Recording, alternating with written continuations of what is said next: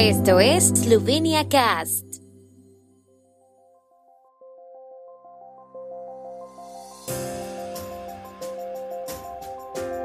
Noticias. Estas son las noticias de Eslovenia de hoy jueves 19 de enero de 2023. Gobierno esloveno amplía determinados servicios en el sistema del seguro sanitario. Se crea el Museo de Historia Contemporánea y Moderna de Eslovenia.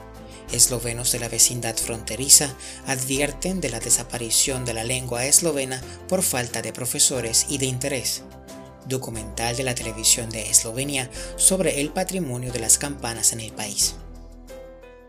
En sesión gubernamental de hoy, el gobierno esloveno publicó un decreto sobre los programas de servicios del seguro de salud obligatorio, las capacidades necesarias para su aplicación y el volumen de fondos para 2023.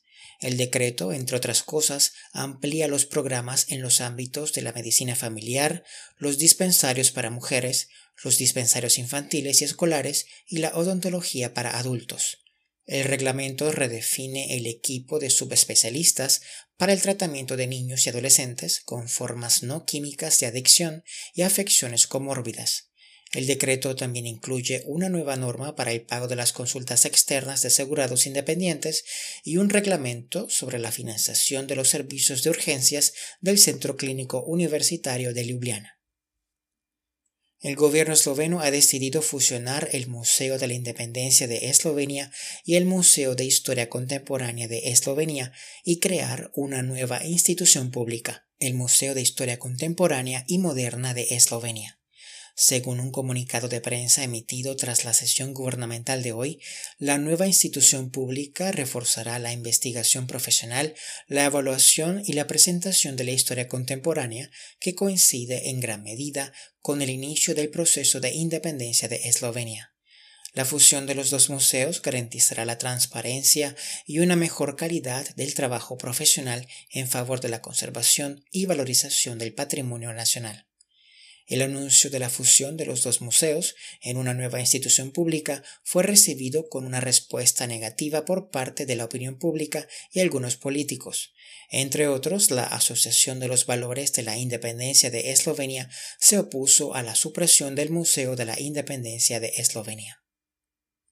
Los eslovenos en la vecindad fronteriza sufren la escasez de profesores de esloveno y el descenso del interés por la lengua, según advierten los representantes de las minorías eslovenas en la reunión de hoy de la Comisión Parlamentaria para las Relaciones con los Eslovenos por el Mundo y la vecindad fronteriza.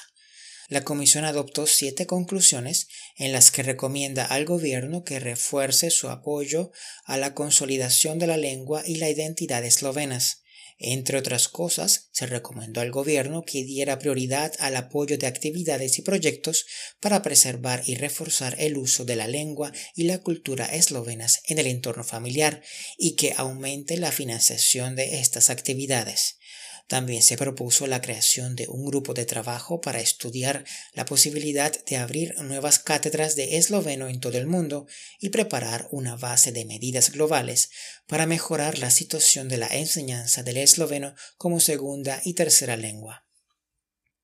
La redacción de programas documentales de la televisión de Eslovenia ha producido un documental sobre el patrimonio de las campanas en Eslovenia, Sven Stoleti, El sonido de los siglos, basado en un guion de Andrei Doblejar y dirigida por Aliash Bastich, con el director de fotografía Bernard Permé. La película muestra las campanas desde su fabricación hasta su afinación y colocación en los campanarios, así como su uso fuera de la iglesia. El documental se ha preestrenado hoy en el Kino 4 y se estrenará en el primer canal de la televisión eslovena el 31 de enero a las 21 horas.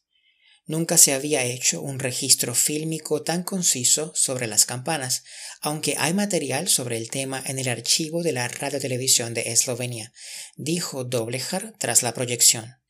La película aborda un amplio abanico de temas en lo concerniente a las campanas, desde su fabricación y mecanismo hasta su uso, la tradición de tocar las campanas pasando por el oficio de campanero, que antiguamente se utilizaba con fines pastorales, pero que ahora se orienta principalmente a las necesidades del turismo.